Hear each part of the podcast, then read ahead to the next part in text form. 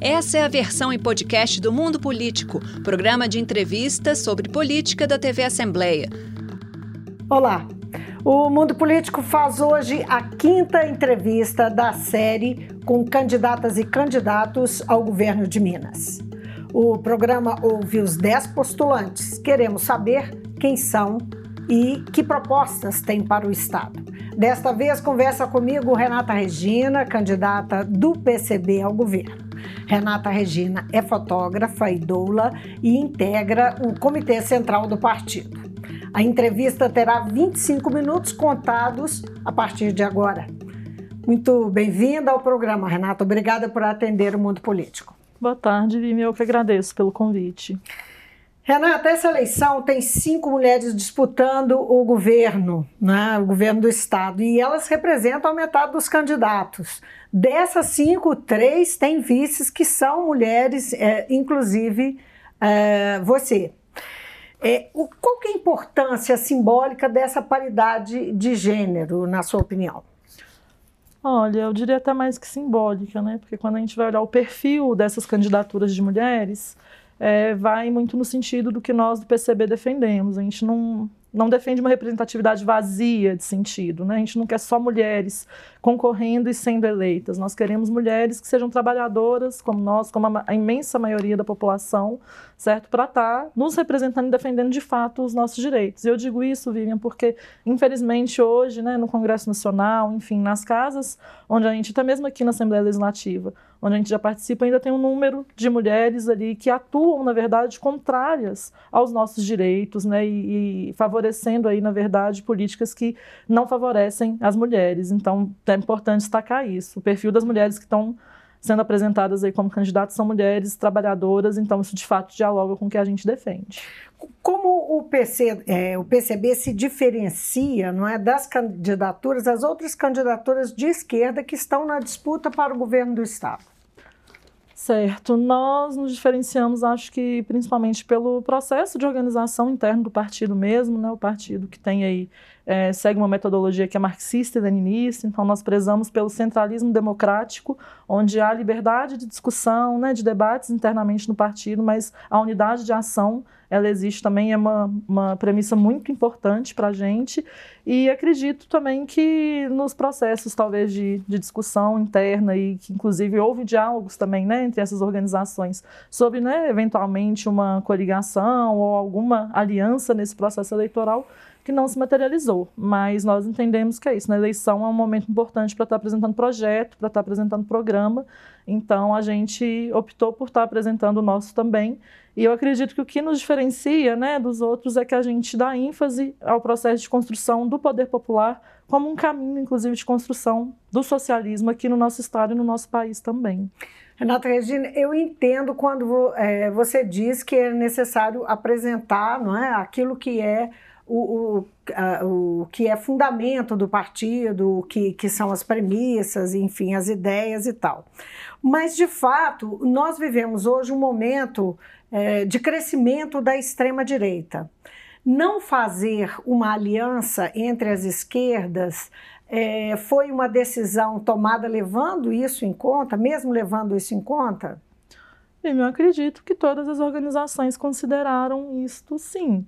Né? Mas, veja bem, no marco do centenário do PCB, para a gente tem essa questão também, né, de estar tá mostrando para a ampla maioria da população que o partido segue forte, segue vivo e crescendo, né, e eu acredito tem organizações que são recentes, que estão querendo conseguir, né, estabelecer esse diálogo com a população, e o mais importante é que por mais que essa unidade não tenha se materializado no processo eleitoral, na forma de uma aliança, de uma eventual coligação, a unidade ela tem se dado nas ruas, né, para muito além do processo eleitoral então, a maioria dessas organizações de esquerda, da esquerda radical, estão juntas, aí, estiveram juntas ao longo de todo o ano passado, né, na jornada de lutas aí pelo Fora Bolsonaro e Mourão, e seguimos juntas aí nas ruas também, em defesa dos direitos das mulheres. Então, se a unidade, ela existe, né, e é uma unidade que não gira em torno necessariamente do processo eleitoral. Então, acredito que estamos aí todos juntos empenhados em combater o bolsonarismo e toda essa direita conservadora aí que está em ascensão também.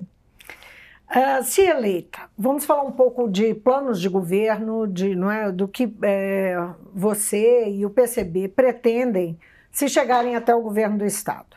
Se eleita, como é que você enfrentaria problemas fiscais do Estado? Que essa é uma questão para o atual é, governador, uh, digamos, prioritária, e ele trata ainda, para o, o, caso ele seja reeleito, como uh, essa prioridade vai permanecer a questão fiscal do Estado. O Estado tem um endividamento grande e por um, por um lado. Por outro lado, tem muitas demandas sociais e muitas demandas salariais.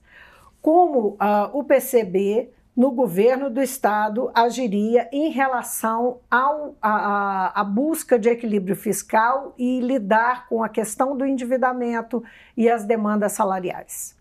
Certo, olha, uma das nossas prioridades passa pela questão da auditoria da dívida pública, porque o que os números mostram, né, principalmente desde a década de 90 para cá, essa dívida já foi paga cerca de três vezes. Só que ela tem uma forma de composição de juros ali que façam que seja uma dívida eterna, na verdade, Vivian.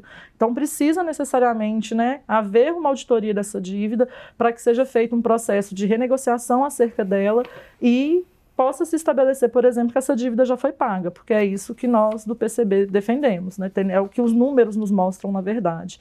Então, num período de cerca de 20 anos, né, a dívida triplicou o valor como se não houvessem amortizações nesse período que houve pagamento constante da dívida, entende? Então, da forma que ela está uma dívida impagável, nós não concordamos que exista esse tipo de confissão de dívida ou qualquer negociação nesse sentido, como regime de recuperação fiscal, por exemplo o regime de recuperação fiscal, que né, é defendido como solução e como meio de alcançar o equilíbrio fiscal pelo atual governo, ela não se sustenta. A gente tem um exemplo muito claro do Rio de Janeiro, né, que aderiu ao regime de recuperação fiscal e hoje está com um resultado desastroso em relação a isso.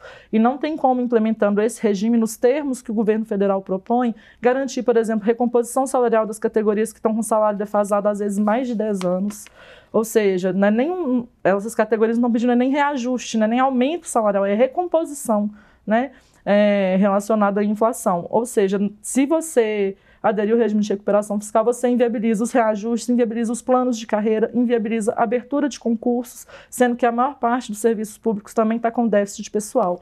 Então a gente entende que a prioridade, né, é a questão social, não é a questão fiscal. Né? O Estado, a prioridade dele não deve ser equilíbrio, e se você priorizar o social, não necessariamente vai haver equilíbrio, mas você vai priorizar o que de fato precisa, que é garantir né, educação, saúde, segurança pública, tudo de qualidade para a população. E para você conseguir isso, necessariamente você precisa valorizar o servidor para garantir né, que vai ter um serviço público de qualidade sendo prestado para a população e precisa também estar tá garantindo aí a ampliação né, desses serviços por meio de concurso público, de contratação de pessoas por meio de concurso público. Dessa forma, a gente consegue garantir a ampliação e o atendimento da demanda reprimida que existe em praticamente todos os serviços públicos também. Hum. De fato, assim, o comprometimento da folha salarial é, de Minas é alto, né? É, Minas é um estado enorme, tem uma demanda muito grande. É, mesmo com, com a questão do endividamento supostamente resolvido, ainda assim tem, né, existem barreiras para se aumentar muito essa, essa folha, não é? Tem Existem leis que impedem, como a lei de responsabilidade fiscal. Uh, é, o, o, que o PCB faria para fazer a receita melhorar, não é? para atender essas demandas sociais, para atender as demandas uh, de pessoal que, afinal, vai atender a população. Né? Como fazer isso que é a prioridade que você está apontando? Olha, é, entre as prioridades estaria a revisão do acordo com a Companhia Vale do Rio Doce, né, que é responsável por um dos maiores crimes ambientais que já aconteceram na história desse país, cujo valor do acordo é um percentual pequeno em relação ao lucro dessa empresa, que segue aí batendo ano após ano recorde de lucro. A gente precisa rever também a tributação dessas empresas mineradoras que realizam aí um modelo predatório de mineração que é extremamente nocivo para o nosso meio ambiente, para a nossa natureza e para toda a população. Então, essas, essas empresas elas precisam necessariamente estar arcando com maiores tributos, o que vai contribuir efetivamente aí para a questão da arrecadação no Estado. Acabar com essa política de isenção fiscal, né, só no ano de 2019, por exemplo, foram mais de 6 milhões concedidos aí só de isenção fiscal. Se você alega que o Estado está quebrado e que precisa aumentar a arrecadação, não tem sentido você conceder isenção fiscal, sobretudo favorecendo determinadas empresas num jogo ali de interesse político que a gente é veementemente contra também. E é, seria esse processo de taxação progressiva mesmo sobre quem obtém mais lucros, principalmente sobre quem impacta e degrada mais aí nosso meio ambiente, nossa natureza. Isso tudo, Vivian, com a perspectiva de avançar para um processo de reestatização, inclusive, né, de todos os setores estratégicos, sobretudo aí da mineração, cuja a privatização trouxe esses resultados desastrosos, como, por exemplo, os dois crimes que a gente teve em Mariana e Brumadinho. Uhum. Agora, a gente vive num mundo globalizado, num país capitalista e, no, e é, que, que, negocia com bases capitalistas. A globalização leva, inclusive, é, impõe essas regras. Uh, um Estado pode estabelecer regras que desafiam esse modelo? Você acredita que só um Estado pode é, estabelecer regras que desafiem esse modelo capitalista que perpassa a mineração, perpassa as empresas que estão no Estado e que dependem, é, muitas vezes, dependem ou, ou ou fazem uso das desonerações, não é, dos benefícios que os incentivos que o Estado dá para que elas funcionem e permaneçam no Estado. Como é que vocês lidariam com esse, um desafio dessa monta e com o poder também que, uh, digamos, esse poder uh, do capital tem, não é, inclusive sobre o poder político? Sim. Bom, esse é um processo que a gente está em constante construção, né? No sentido de a gente entende que você só consegue alcançar essas mudanças e garantir que você vai conseguir executá-las com o amplo apoio e participação da população, né? A história já nos mostrou que nossos direitos trabalhistas, por exemplo, foram alcançados com base de luta e mobilização da classe trabalhadora aqui no nosso país e no nosso estado também. E é por isso que a gente defende, né, entre as nossas prioridades, a implantação aí dos vários mecanismos de poder popular, porque isso vai trazer de fato a maioria da população para todo o processo, desde discussão, né, elaboração aí das políticas públicas, né, das, desse, desse, tomando o processo de decisões do Estado na própria mão e também cobrando e auxiliando em todo o processo de execução. Porque muitas vezes, por exemplo, essa própria Casa Legislativa que aprova uma série de medidas que são muito interessantes, mas não chegam a ser implementadas na prática. E o que a gente observa é um problema político, que de fato não tem interesse e comprometimento para que se realize determinadas é, medidas, sobretudo as que são de maior interesse da população. Se for algo, então, que pode vir a comprometer, em certa medida, o lucro né, de um determinado grupo, de um determinado setor, sobre a maneira, então, acaba ficando de escanteio. Uhum. Então, a gente entende que, por meio desses mecanismos do poder popular, que seriam né, ter atuando juntamente com a Assembleia Legislativa e junto ao Executivo, uma Assembleia Estadual do Poder Popular, ter conselhos do Poder Popular organizados por eixos temáticos, como segurança, saúde, educação, mas também por locais de moradia, locais de trabalho, dessa maneira a gente entende que vai conseguir, de fato, superar essa, essa ideia que a, a política é algo alheio à nossa vida, né? fazendo com que as pessoas entendam que tudo tem esse aspecto de ser determinado politicamente e garantindo a participação da mesma. Então, veja bem, uma proposta nossa pode. É, nós temos três candidatos à Assembleia Legislativa comigo eleita e esses três parlamentares aqui nessa casa, não seria o bastante para garantir a viabilidade nem mesmo da aprovação desses projetos de leis. Mas com a população organizada e mobilizada, a gente trazendo um número expressivo de pessoas aqui para a porta dessa casa, por exemplo, a gente consegue fazer a balança e inverter e pesar mais a nosso favor. Uhum. Mas quando, depende disso necessariamente. Quando fa você fala dessa organização é, popular, é, é formada por comitê, organizado conselhos, em conselhos, conselhos de poder popular. isso são, é, funcionariam nos municípios. Sim, inclusive Minas Gerais. São, ter... Seriam conselhos temáticos também.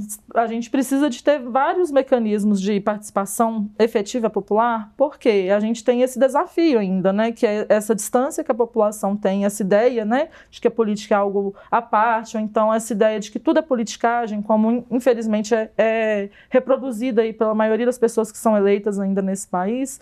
Então, para a gente superar isso, tem que ter esse momento, inclusive, né, de formação mesmo, né, um processo aí de tomada de consciência da nossa classe. Reforma agrária está também no programa. Esse, esse é outro ponto que é, também que, é, questiono como funcionar no Estado, não é? Que terras seriam essas que seriam destinadas à reforma agrária e o que seria necessário em termos de legislação uh, para fazer a reforma, inclusive para fixar o homem na terra? Não é? Sim. Perfeito. Nós precisamos de medidas como a reforma agrária por outros aspectos também, inclusive na perspectiva de uma política de segurança alimentar e nutricional que funcione na prática e que leve alimento de qualidade para a mesa da população. Não alimento cheio de veneno e agrotóxicos aí que são proibidos na maior parte do mundo, mas são liberados, infelizmente, aqui. A gente tem um conjunto de grandes propriedades de terra no nosso Estado que estão sem cumprir sua função social, que estão sem cumprir com o que é previsto, inclusive, constitucionalmente. Então, a gente precisa garantir que essas terras vão ser redistribuídas né, para quem está sem acesso à terra e tem não só condições, mas interesse objetivo em estar tá produzindo, certo? Para garantir, dessa forma, um, reduzir o déficit habitacional, que passa também pela questão não só da reforma urbana, mas também da reforma agrária, e poder criar mecanismos aí. Isso é algo, Vivian, que tem potencial, igual eu falei, de contribuir para a questão da segurança alimentar, de contribuir para a questão da geração de emprego e renda, que é outro desafio também no nosso estado, e de estar tá garantindo o devido uso e destinação dessas terras improdutivas, que não deveriam estar improdutivas, tendo em vista que tem tanta gente aí sem terra e precisando de terra para plantar. Agora, é um desafio legal que Também. tem, antes de, de qualquer implementação dessa, exige aí mudança na legislação. Sim, exige. Por isso que a gente precisa atuar, né?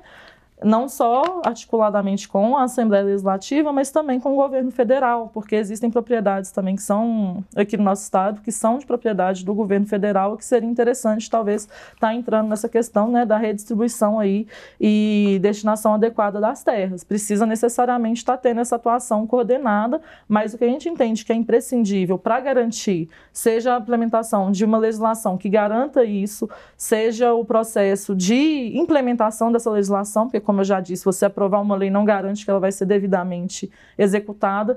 O que a gente entende que vai ser determinante nesse processo é a efetiva participação aí de toda a sociedade. Transporte público. Vocês têm uma proposta de gratuidade para idosos, estudantes e desempregados. Isso é um verdadeiro sonho, não é? Uh, isso, se, se, to, isso se é todas essas pessoas pudessem andar de ônibus sem pagar, né, no transporte coletivo, sem pagar. Um, porque são pessoas que, em geral, têm dificuldade de pagar por esse serviço. Mas são o que nós que vemos... têm seu direito de ir hum. e vir cerceado em virtude desse alto custo e baixa qualidade, inclusive, do transporte. Agora, na real, o que nós temos são concessões um, que, que são é, bastante onerosas do ponto de vista de quem é, usa o transporte público, que em geral é de má qualidade, uh, e são concessões que têm contratos longos, né? É, que têm que obedecem à legislação.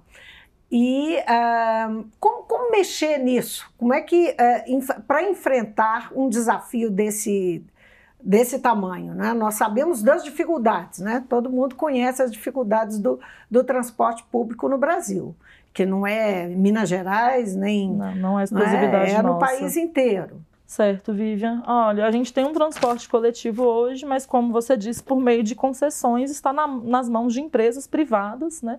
Que obtêm, inclusive, lucro através né, da exploração desse serviço e não garantem sequer um serviço de qualidade para a população. A gente vê ônibus lotados, ônibus que demoram para passar e que faz a população ser transportada, inclusive, em condições inseguras, né? muitas vezes excedendo o número da lotação, o número de pessoas em pé. Em pé.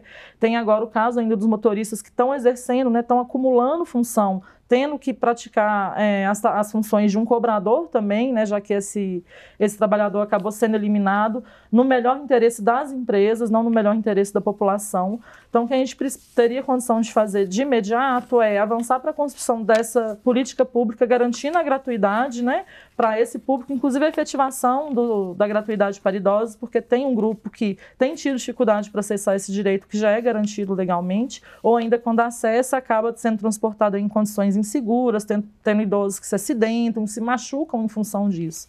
Então, para a gente conseguir inverter essa lógica e fazer. Né, o transporte ele não, é, não chega a ser público, porque é obrigação do poder público, mas está aí na, na, mão sob controle de empresas privadas que estão obtendo lucro disso. E ele precisa ser público de fato. Então, é nesse sentido que a gente fala de fazer ajustamento de todos os contratos que ainda estiverem em vigor e avançar para o fim das concessões. A gente precisa de ter os recursos públicos é, sendo destinados somente né, para fins públicos e no melhor interesse da população. O melhor interesse da população população é garantir um transporte que funcione. A gente tem que pensar outros modais também, né? A gente tem uma malha metroferroviária muito reduzida, que acaba não atendendo a demanda de todas as regiões da cidade. A gente precisa estar tá garantindo devido investimento também para a expansão né, do nosso metrô, e não só do metrô, mas da malha metroferroviária para garantir a integração e o transporte é, intermunicipal também, na região metropolitana de BH e em outras regiões metropolitanas também do nosso estado, que é muito grande. Agora, o que diz a história que é que Minas, para fazer uma malha, aumentar essa malha, depende de dinheiro federal, não é? É, que, que tipo de relação não é, o PCB estaria disposto a ter com uh, um governo federal que não, uh, enfim, pode não muito provavelmente não vai uh, dividir as mesmas, as mesmas ideias, não é? Vai Bom, depende. partilhar as mesmas num ideias. Num cenário ideal, a presidente da República vai ser minha camarada Sofia Manzano e aí teria uma integração muito, muito viável. Vamos em frente, então. Educação. O seu programa prevê um modelo de financiamento com taxação progressiva dos lucros da rede privada de ensino que seria aplicada para ampliação da, da rede pública. Né? É, como é que isso funcionaria, né? essa, essa taxação progressiva? É, na prática, como é que se faria isso, pensando que uma rede particular, privada, ela, ela não tem nenhum tipo de interferência do Estado. Ela, o Estado não tem nenhum tipo de interferência sobre ela, a não ser na, na, na questão pedagógica. Na questão tributária também, no caso, né, que é o que a gente está propondo. Por quê? Nós entendemos que a educação não é e não pode, em hipótese alguma, ser tratada como mercadoria. E né, o que os grandes conglomerados, principalmente da educação fazem é isso, tratar um direito que é muito caro, é um direito básico, fundamental da maioria da população, que já é garantido, mas não é devidamente, já foi conquistado, mas não é garantido ainda a toda a população, e está pegando esse dinheiro, né, um direito tratando como mercadoria e obtendo lucro ainda em cima dele, lucros que não são devidamente taxados. E a, a taxação progressiva é no sentido de uma grande rede de escolas privadas, ela tem uma arrecadação muito maior e, por consequência, vai ter que pagar uma, um, um, imposto maior do que uma pequena escola que às vezes tem no bairro, ou enfim, aquelas escolas que só tem uma ou poucas unidades no interior. A, a taxação seria progressiva também nesse sentido, né? Cada escola, de acordo com o número de alunos, de acordo com a arrecadação, teria uma taxa ali é, proporcional a pagar. Mas a, a intenção de fazer com que ela seja progressiva é dizer que ela vai aumentando constantemente até a gente conseguir chegar num ponto de ter educação pública gratuita de qualidade para todo mundo de modo que não vai precisar mais existir rede privada de educação. Uh, segurança pública, seu programa propõe unificação uh, des, da, de desmilitarização das polícias, a unificação das polícias civil e militar, não é?